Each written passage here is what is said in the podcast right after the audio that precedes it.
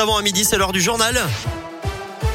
Le journal préparé et présenté par Gaëtan Barallon. Bonjour Gaëtan. Bonjour Eric, bonjour à tous. On débute avec vos conditions de circulation. Ce principal ralentissement à vous signaler sur l'A47 à hauteur de l'Orme et de la Grand Croix en direction de Lyon. Des travaux dans le secteur. Vous ne circulez que sur une seule voie. Ça remonte jusqu'à Saint-Chamond.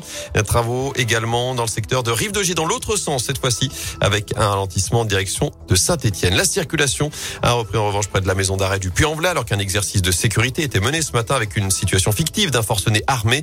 Une manœuvre désormais terminée. Intervention toujours en cours en revanche dans le Pila. Plus d'une vingtaine de pompiers sont encore mobilisés après l'incendie cette nuit d'un atelier de menuiserie à Saint-Julien-Molamolette.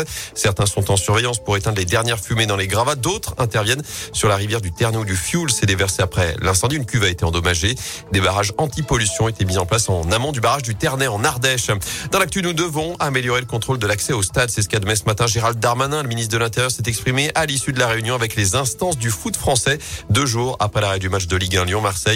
Pour l'instant, pas de décision prise pour éviter les débordements dans les stades. Une nouvelle réunion est prévue dans 15 jours pour formuler des propositions au Premier ministre et éventuellement changer les règlements. En attendant, l'homme qui est accusé d'avoir jeté une bouteille d'eau sur la tête du martier Dimitri Payet sera présenté en comparution immédiate tout à l'heure à 14h. À saint un nouveau bâtiment pour remplacer le théâtre de Beaulieu. Vous le savez, ce bâtiment avait été incendié en juin 2017. Hier soir, les élus du conseil municipal ont voté une subvention de 7,6 millions d'euros pour la construction d'un tout nouvel équipement socio-culturel. D'après le progrès, il devrait ouvrir en 2025 avec notamment une salle de spectacle et une salle de pratique dédiée aux cultures urbaines.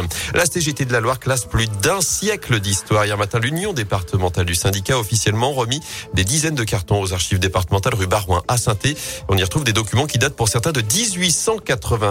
Deux équipes de bénévoles du syndicat sont relayées pendant deux ans pour réaliser ce travail. Il permet de se souvenir des grands conflits qui ont secoué la Loire ces dernières décennies. Jean-Michel Gourgaud est secrétaire départemental de la CGT. Il y a eu euh, les luttes euh, des mineurs déjà. Ça a été euh, les prémices des luttes pour la survie parce qu'il faut pas oublier quand même à l'époque que les gosses allaient à la mine à 9 ans, que quand on travaillait on était payé mais que quand on ne travaillait pas parce qu'on était malade, parce qu'on était blessé ou tout simplement parce que le mineur suite à un coup de grisou décédait et ben la famille était privée de revenus. Il y a eu après beaucoup de luttes aussi dans la métallurgie puisque territoire minier, donc forcément de la métallurgie, euh, les luttes au niveau de l'industrie de l'armement, hein, la manufacture d'armes de Saint-Etienne. Euh, puis, eh ben, il y a eu les grands mouvements de 95 contre le plan Juppé euh, qui voulait déjà réformer la sécurité sociale. Donc, on était à plus de 30 000 dans les rues de Saint-Etienne. Donc, 95, depuis 68, a été vraiment le mouvement phare. Et donc, voilà, la Loire est imprégnée de ça. Et des archives désormais à la disposition des professionnels, des doctorants ou tout simplement des passionnés d'histoire.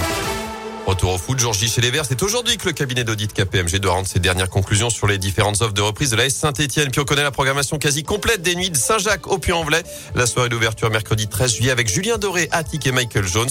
Le lendemain, Suzanne Samaka et M. Puis Gaëtan Roussel et Grand Corps Malade le 15 juillet.